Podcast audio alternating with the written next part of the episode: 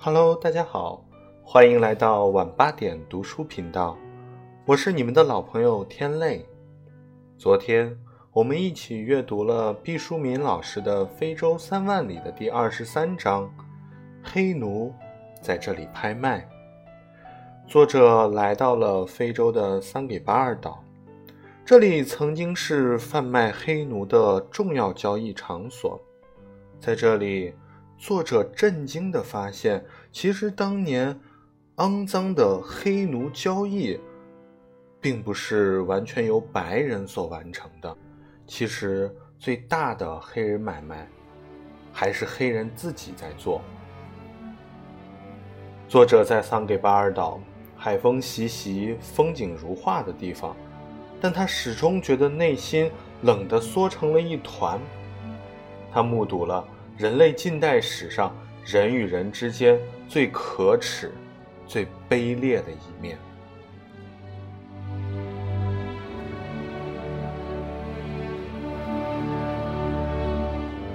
好了，今天我们来阅读本书的第二十四章《青尼罗河瀑布》。那么在阅读这一章前呢，呃，我想说一下，本书呢还有四章。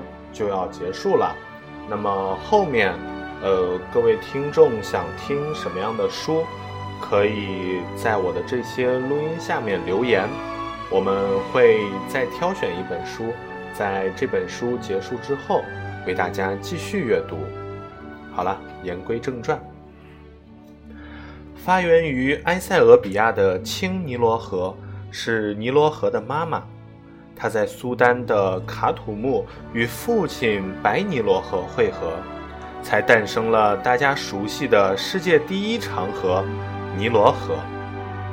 尼罗河纵贯非洲大陆东北部，流经布隆迪、卢旺达、坦桑尼亚、乌干达、埃塞俄比亚、苏丹、埃及，跨越世界上面积最大的撒哈拉沙漠，从源头到入海口。长达六千五百千米，最后注入地中海。在洪水期，这条伟大河流的水量三分之二以上来自青尼罗河。人们常称尼罗河是非洲的母亲河，那青尼罗河就是母亲的母亲，算是非洲的姥姥河。它的源头在埃塞俄比亚西北部海拔两千米的高地。流经塔纳湖，然后流经一系列长滩，气势磅礴而下，形成一泻千里的水流。在这河流捶胸顿足之处，诞生了非洲第二大瀑布——青尼罗河瀑布。我们启程到青尼罗河瀑布去，心生疑窦：在干旱的非洲，何以形成这样雄伟的水流？查了资料。方知号称非洲屋脊的埃塞俄比亚高原拦截了大西洋丰沛的水汽，于是常常暴雨如注，充足的降水，在把大地切割成千沟万壑的同时，也汇聚出了非洲最高的湖泊塔纳湖。在当地语中，这湖的名称是“蓄水不干”的意思。青尼罗河瀑布在我们当地被称为“冒烟的水”。导游介绍说，这天吃了午饭，从塔纳湖出发，大约六十千米的路程，用了将近两小时。路况相当不良，人被颠簸的五脏六腑移位，肚子都痛起来。我弱弱地问：“青尼罗河瀑布怎么这么远？”头发极卷的黑人导游沉默寡言。这性格适合埋伏狩猎，当导游有点大材小用。好在他该说的还是说，司机要给他家里送一点东西，再绕行。哦，原来是这样。到了一个土坯垒房的雕坯小村，司机的妻子已经站在路旁，他可能已经站了很久，身上披着尘土。原本就看不出颜色的裙子更加混乱一片。他也没有手机，司机事先也没有任何联络。那我只能推断，他们早就约好了在这个地方、这个时辰会面。我讥笑自己变态，在这种自身严重不适的情况下，还强打起精神，好奇司机到底有什么宝贝要交给他的妻子。司机是个大约四十岁的中年黑人，稀稀簌簌地从座位底下摸出一个肮脏的塑料袋，里面装着一些更加肮脏的小塑料袋，每个袋子都缠得紧紧的。让人一时无法窥探其内容物，越是看不清楚，越是想搞明白，又不敢赤裸裸的死盯，只好斜着眼睛观察。然而终是无奈，辨识不出。不过有一点儿总算看明白了：小塑料袋儿并不是肮脏，只是浑浊。趁着司机和他妻子在车下短暂交流的档口，我问导游。他要送的是什么东西？导游深深地看了我一眼，不答。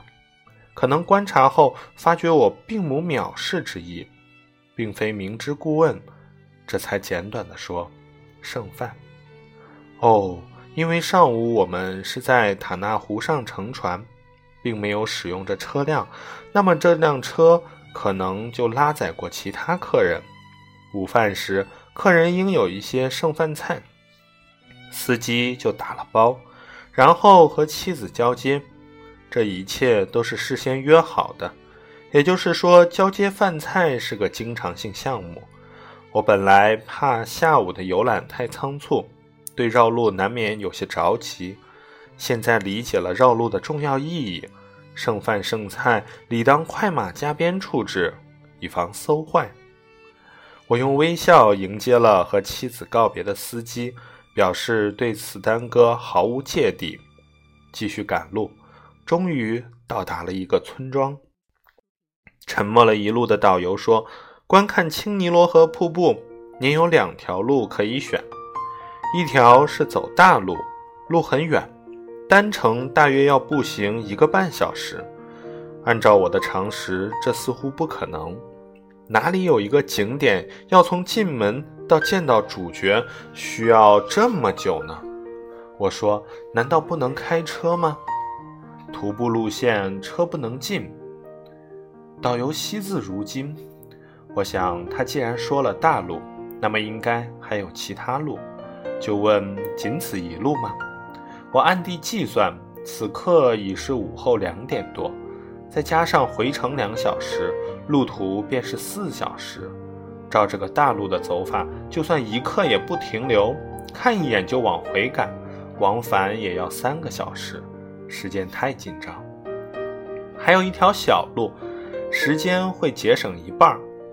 导游说，他接着补充道：“您将看到伊甸园的景色。”什么？就是人类被上帝赶出来之前住的那个果园吗？我惊讶至极。看着周围穷乡僻壤的样子，不像有这等仙境潜伏啊！是的，导游意志坚定地重复说：“我知道埃塞俄比亚信仰基督教，而且那传说中的神秘约柜似乎藏在这个国家的某个地方。但关于伊甸园也蛰伏此地的说法，是第一次听到。大陆可否看到伊甸园？”我问。要把情况搞清楚。走大路你看不到伊甸园，导游异常肯定地说：“那么我们走小路吧。”我下了决心。我这个人有点迂腐，一般宁可远点儿也要走大路，特别是在这人生地不熟的非洲，小路吉凶莫测。但伊甸园诱惑了我。好吧，那么跟我来。不知何时，从角落处钻出来一个瘦高的黑人男子，穿蝈蝈绿的衬衫，微笑着对我们说：“我站着没动。这是个什么人呢？”我问导游。导游没有回答，只是摆头示意我们跟着这个人走。我们便跟上绿衬衫，向迷蒙远山走去。一路上穿过遍地粪便的小村子。在泥泞不堪的土路上跋涉，我问沉默寡言的导游：“为什么看不到一个游人？”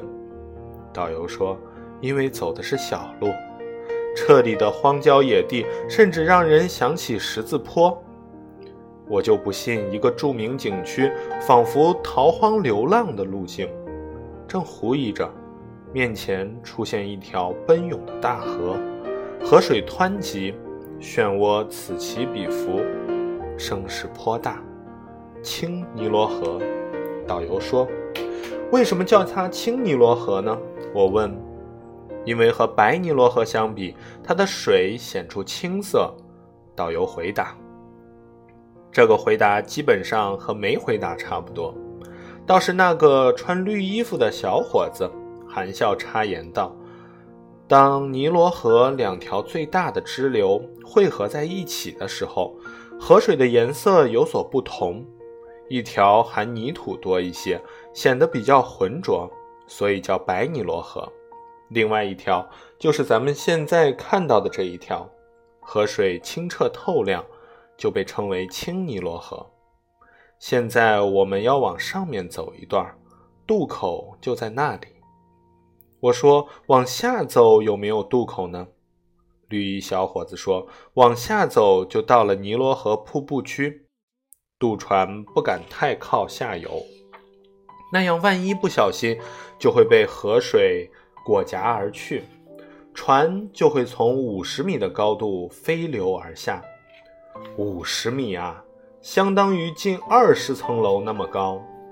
他一边说，一边全身做出很恐惧的样子，好像我们顷刻就要粉身碎骨。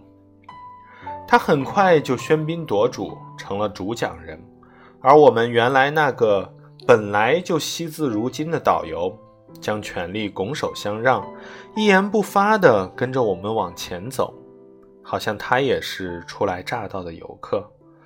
我们到了渡口，百无聊赖地等渡船。我突然发现普天之下最具相似性的河流，河边总是泥沙。河流总是湍急，水草总是那样缠绵，无人的渡口总是那样凄凉。终于有了些生气，来了几个黑人孩童，他们没有书包，但是手中有一本书。还没等我发问，绿衣小伙子就告诉我，他们是小学生，家在对岸，他们每天要到河的这一边读书，现在放学了。他们在坐渡船回家，他们没有钱，买不起书包，只能带着书走来走去。那些黑人小孩趁着等船的功夫，喃喃读着书页上的字。我刚想问新的问题，绿衣小伙子又开口，正好回答了我的问题。他们坐船是不用买票的，每个月只象征性的给船夫一点小钱或粮食啊。一把蔬菜啊，都可以抵船票钱。这时渡船来了，真是一叶扁舟。船很小，颤颤巍巍，也没有任何救生衣之类的救险设备。我小心翼翼地上了船，船驶离岸边，顺着水流倾斜地向下飘去。我心想：这船万一发生意外，就算你会水，就算有人救你。生还的可能性也很小。河水奔涌澎湃，且马上就会到瀑布区。我看到一个黑人小女孩在颠簸起伏的渡船上看书。我张张嘴，刚想问，绿衣青年又说话了：“你是想知道他们会不会把书落到水里吧？”“没有，从来没有发生过这种事儿。”他爱河边的孩子。不会带走书，怎么会把孩子们的心爱之物带走呢？这个绿衣服的小伙子不知是干什么的，为何一直跟着我们？好像和我们的导游达成了某种默契，现在成了实际上的领导，但导游并没有介绍过他。不管怎么说，此人深谙游客心理，读心有术，且总是恰到好处。爆裂河水迅疾而下，可能是看出我目不转睛地盯着河水，有些紧张。绿衣小伙岔开话题说：“夫人，您说我们脚下的这一滴水，要经过多长时间才能抵达尼罗河的终点地中海呢？这是个难度很大的问题。不知道河水的平均流速，也不知道此处距尼罗河入海口的距离。”在既不知道速度也不知道距离的情况下求时间这个解，真是盲人摸象。我便瞎猜，一周，一个月。哦，夫人，您的估计太乐观了。我们脚下的这一滴水告别了瀑布之后流啊流，如果它有幸在途中经过撒哈拉大沙漠的时候不曾被太阳收走，那么三个多月之后。他就可以抵达蔚蓝色的地中海了。绿衣小伙子富有诗意地说：“想来这不是他偶尔想出的题目，而是有备而来。”我做出恰如其分的惊讶表情，以配合他的良苦用心。我说：“哦，这么久，三个多月，他才能跋涉到大海。”你的话让我对船下的每一滴水肃然起敬。他点点头，说：“青尼罗河是值得崇拜的。”大约七八分钟，渡船到了对岸，我们深一脚浅一脚地踏上岸。四处泥泞，空气中弥漫着极细的水雾。不过这不是雨，阳光穿透水滴，明媚普射，净空中无一云丝。这些水雾就是青尼罗河瀑布的杰作。它们喷溅的颗粒让这一带湿润无比。绿衣小伙子很有针对性的介绍：泥泞中，我们已经渐渐逼近瀑布。虽然他暂时还看不到，既没有冥想，也不见踪影，但空气中铺天盖地的湿润就是信使。看，伊甸园到了！绿衣小伙子突然欢快地叫嚷。转过一个小山包，景色已经和岸边有了显著的不同。山坡绿草茵茵，各种树木身形奇特，青翠欲滴。平日以为嫩的可以拧出水来是一句夸张的话，那么在此地完全应验。所有的植物叶脉都绿得恨不得刺瞎你的眼，鲜花彩艳的没了真实感。空气中看不到一丝尘埃，我估计 PM 二点五加上 PM 十很可能趋向于零。阳光辉煌，却没有任何灼烧之感；水雾清凉，却丝毫不掩挡视线。这是一种让人舒适到奇怪的感觉。我也游历过很多瀑布，比如全世界排名第一、号称瀑布之母的南美伊瓜苏瀑布，排名第二的尼亚加拉瀑布，它位于加拿大和美国的交界处，很多人都毫不迟疑地把它当作世界第一大瀑布，其实不准确的，估计占了交通便利的光。再比如，位于赞比亚和津巴布韦交界处的维多利亚瀑布，和它们相比，青尼罗河瀑布既不是最大的，也不是最高的，但瀑布周围的丰饶景色举世无双。绿衣小伙子轻声介绍：由于青尼罗河瀑布高差近五十米，从塔纳湖奔涌而出的不洁水量，狠狠地。砸向实质的河床，形成了无与伦比的水雾。维多利亚瀑布虽然也会形成壮丽的水雾，但它太高了，峡谷深达一百多米，无法滋润周围的植物。伊瓜苏瀑布虽然落差没有那么大，但它的宽度断断续续达十千米，周围也不是峡谷地貌，也难以形成独特的小气候。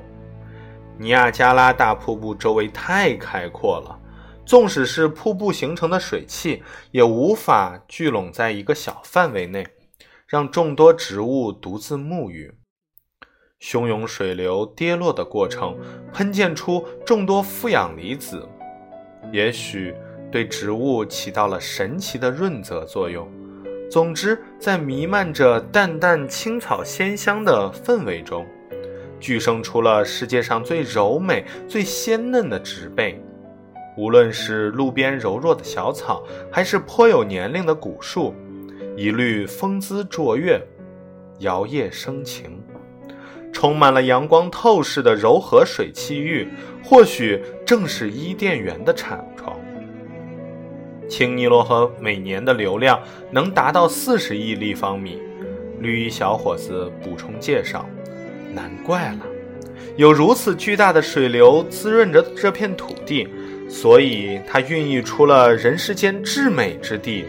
我由衷感叹，欧美游客会久久地停留在这里，说这种景色就是他们心目中的伊甸园。绿衣小伙子加重语气说：“不过很快，我就没有余力东张西望。伊甸园里的交通乏善可陈，由于终年湿润，加上时不时的有阵雨降临。”地面湿滑，四处积水，好像在每隔半米就有若隐若现的小石块，全当零落落脚点。你得像蟾蜍一样，准确无误地从一块石头蹦跳至另一块石头，艰难行进。石头并非正规园林铺设，是游人们为解燃眉之急，东一块西一块拼凑起来的。七扭八歪，没个平坦面，间距也甚不整齐。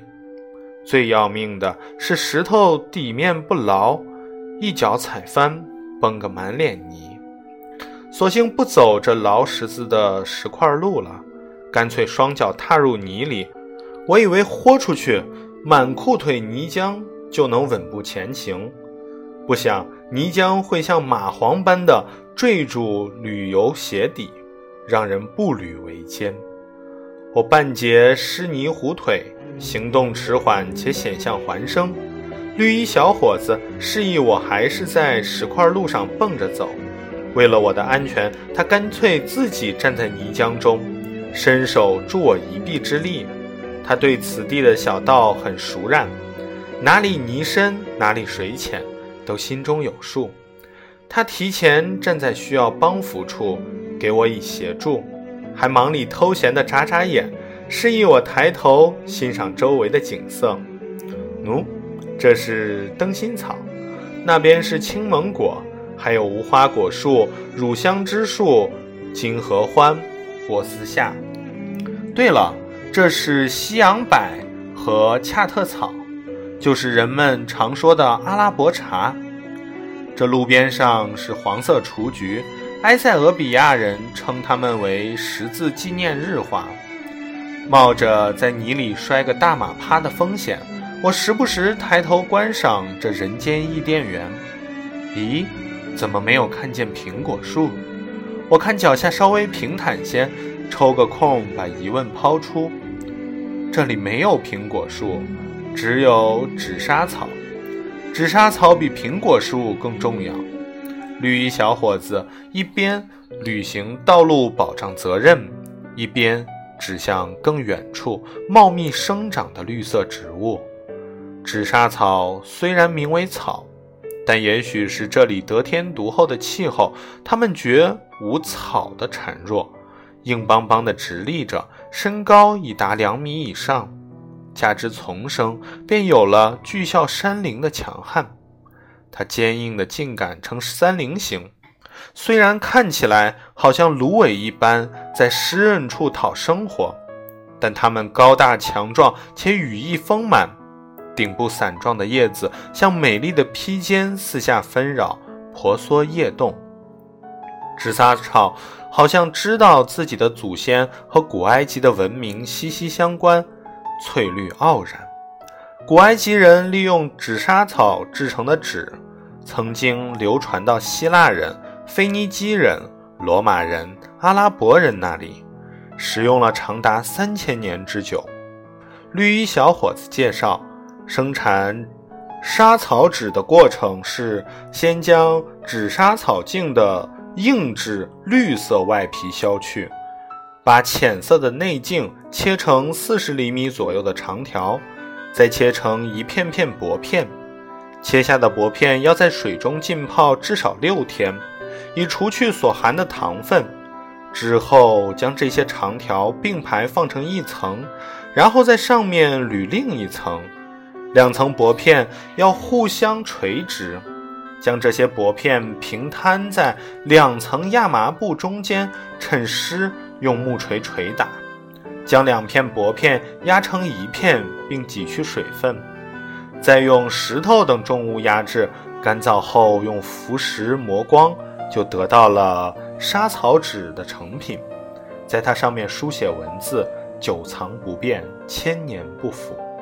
我频频点头，由衷喜欢伟岸的纸莎草，背上驮着无比灿烂的古代文明。夫人可知道谁是纸莎草的生死对头呢？绿衣小伙问道。美丽而任重道远的纸莎草也有天敌，我摇摇头，表示不知此事。这一分心不得了，脚下一滑，膝盖酸软，差点跪扑在泥水中。绿衣小伙子眼疾手快拉住我，他的手掌中注给我力量，帮我稳住身形。他的手指劲道有力，掌心干燥。这表明此一行的搀扶和解说对他来讲轻车熟路，并不曾有丝毫紧张。纸莎草的对头是来自你们中国的造纸术。公元八世纪，造纸术传播到全世界，纸莎草造纸只有退出历史舞台。绿衣小伙子说出了答案。我记起中国的蔡伦造纸。用的是烂渔网、干树皮和破布等，觉得和眼前亭亭玉立的纸莎草相比，虽物美价廉，但高贵不足。在小伙子娓娓而谈中，我们走到了青尼罗河瀑布近旁，它在我们对岸游自欢腾，奔涌的河水从五十多米的悬崖上自杀似的纵身一跳。它银色的身躯在空中旋转飞舞，伴随着震耳欲聋的呼啸声，胸腹着地，激起雨雾，珠圆玉润地跌宕着，再次腾起，又再次坠落，形成遍地雪白的碎屑，如漫天飞雪。说起来，青尼罗河瀑布幅宽算不上太广，高度也比那些更险峻的瀑布略输一筹。但由于水量充沛，显出龙腾虎跃的嚣张气势。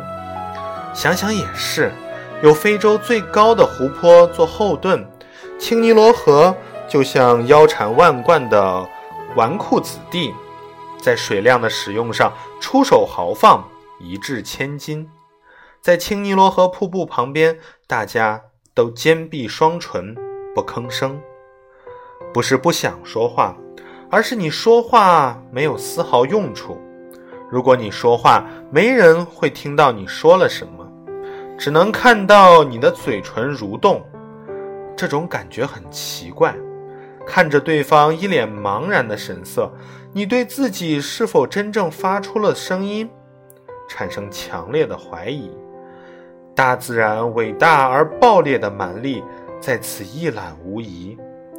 那是一种平素你看不见的宏大景象。城市的人以为雷鸣电闪、雨雪倾斜就是大自然的威力了，其实不然，还有飓风、海啸、山崩地裂、火山喷发。只有极少的人曾经目睹这种奇观，但能活下来并声情并茂地转述给他人，极为稀少。相对安全的瀑布是大自然牛刀小试的即兴之作，它为人们提供了可供观赏的角度。你在保证基本安全的框架里，偷窥到大自然疯狂的自得其乐。大自然是一部洋洋洒洒的鸿篇巨制，瀑布是他随手挥就的五言绝句。在这种压缩版的肆虐暴力面前，渺小的你。亲历一种巨大的力量在面前徐徐绽开，它和你无关。千古独自咏叹。他傲慢的什么都不曾告诉你，你却在一瞬间明白了很多事情。你再次不无遗憾的表明自己是一枚无足轻重的草芥。幸好还会思考。绿衣青年说：“我知道在哪个角度留影最好。希望你能永远记住青尼罗河瀑布。”这些年来，由于走过的地方渐多，我已经不再处处留影。最好的风光放在心里吧。不过，小伙子一片盛情难却，依了他的选择，在这人间伊甸园里留个影像。我想，在这伊甸园里，自己是什么呢？不是亚当夏娃，也不是蛇，也无幸成为生命之树和智慧之树，当然也不配当苹果树和无花果树。那么。就只能是伊甸园里的泥土了。绿衣小伙子指指太阳，说：“天很快就要暗下来，将要起风，咱们要赶快离开。”我问了他一句：“你可知这里的大路如何走？”他愣怔了一下，指了指远处一条平整的公路，说：“那是大路。”我说：“我们从大路返回吧。”我们已经看过了伊甸园，大路相对平坦，你不必帮我，也可以省力一点。他显出为难，说：“咱们别走大路，那样就要出大门。”我听了却不得要领，思虑了一下，方才明白，这小伙子领我们走的小路，避开了青尼罗河瀑布区的大门，估计是领着客人逃票了。只得跟随绿衣小伙子原路返回。一路上，他依然在所有需要帮扶的地方伸出援手，让我得以安全回到我们下车的地方。分别的时刻到了，我向他表示由衷的感谢。他充满期待地看着我，我知道这是讨要小费的姿态。我取出五美元给他。绿衣小伙子的脸色沉暗下来，翻了翻白眼，说：“您这样对待您的导游，难道不觉得太少了吗？”埃塞俄比亚的公务员每个月的工资平均是二十美元。我是找了正规旅行社，付了每天大约八百美元的代价来此旅行，还要额外付给当地导游和司机小费。这些都是旅行条款中的明文规定，我不明他的身份，他领着我逃票，让我觉得不妥。在不到两个小时的时间内，他得到了国家公务员大约一周的薪水，应该说得过去了。看到我的迟疑，他僵硬地抽动了一下嘴角，算是微笑，说：“我正在求学，学费很贵。”希望您能看在鼓励一个非洲年轻人的份儿上，再给我一些钱。绿衣小伙子深谙旅行者的心理，他的这些话打动了我。想起他一路上那些知识的介绍，我又拿出五美元给他，他这才笑逐颜开地走了。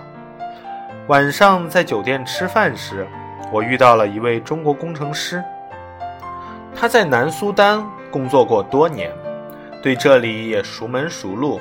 听了我的经历后，他说：“通常这种情况，你给他一美元就很恰当。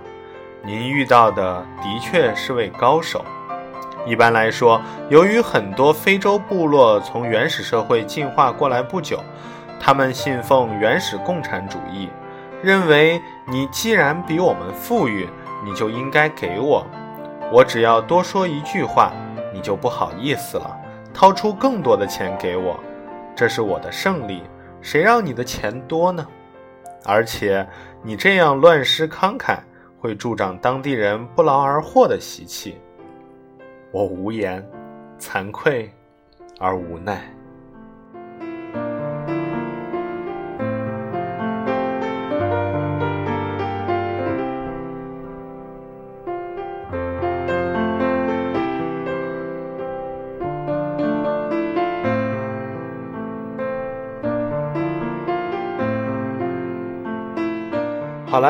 今天的阅读就到这里了。我是你们的老朋友天泪。如果你喜欢，请点击订阅。明天晚上八点，我们不见不散。